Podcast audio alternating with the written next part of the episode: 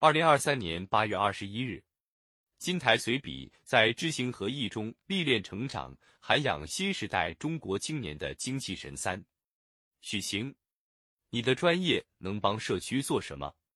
最近，湖北省一所高校鼓励学生立足自身专业，走进社区一线，开展志愿服务。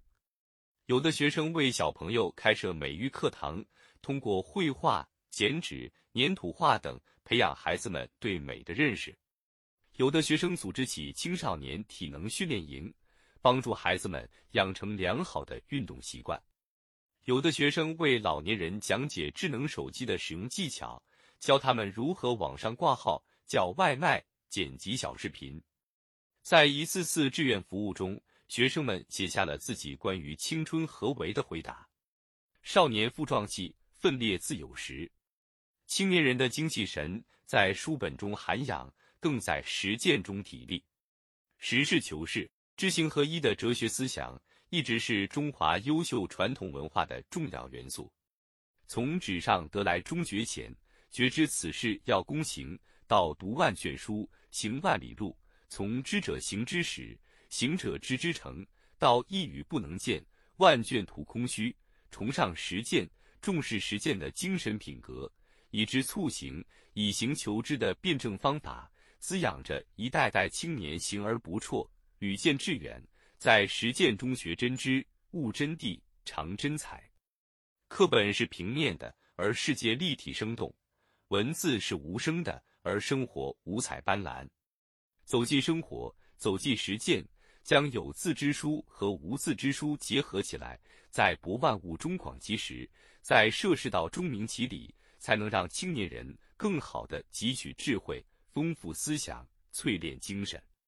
在贵州师范大学有一个一家一全家福拍摄团，从二零一二年起，拍摄团二十六次走进贵州省的八十多个村寨，免费为近七千个农村家庭拍摄了全家福。一届届学生背着相机，扛着帐篷，在深入乡土中国的过程中锻炼成长。更用镜头记录了十一年间的山乡巨变，用脚步丈量祖国大地，用内心感应时代脉搏，不仅能开阔眼界与胸襟，增长见识和能力，还能在亲眼见证时代变迁的过程中，升腾起自豪感，厚植起自信心，激扬起家国情，真正成为胸中有丘壑，眼里存山河的新时代青年。多经世方能成大事。泛起南方能图其远，淬炼挺拔的精神，离不开社会的熔炉；增强干事的本领，少不了现实的磨砺。中国农业大学科技小院的学生们把课堂学习和乡村实践紧密结合起来，在服务乡村振兴中勤奋治学、练就兴农富农的十八般武艺。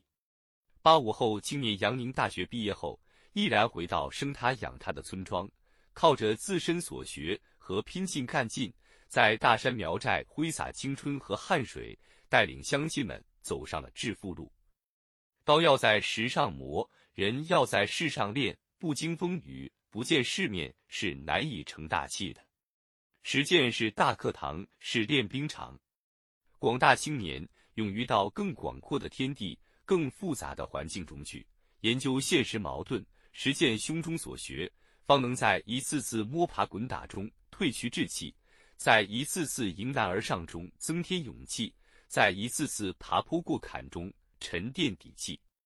现在，有的年轻人感到困惑，不知怎样确立自己的人生目标和努力方向，如何让所思所学更好满足社会所需？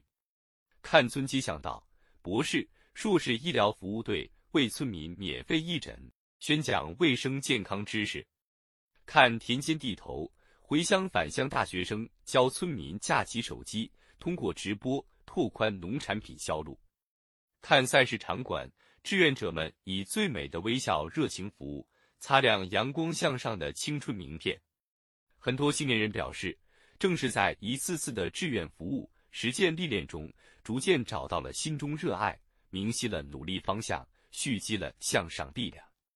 对于青年人来说，多到实践中去探寻。去体验，也许就能找到自己心中的答案。百舸争流千帆竞，波涛在后岸在前。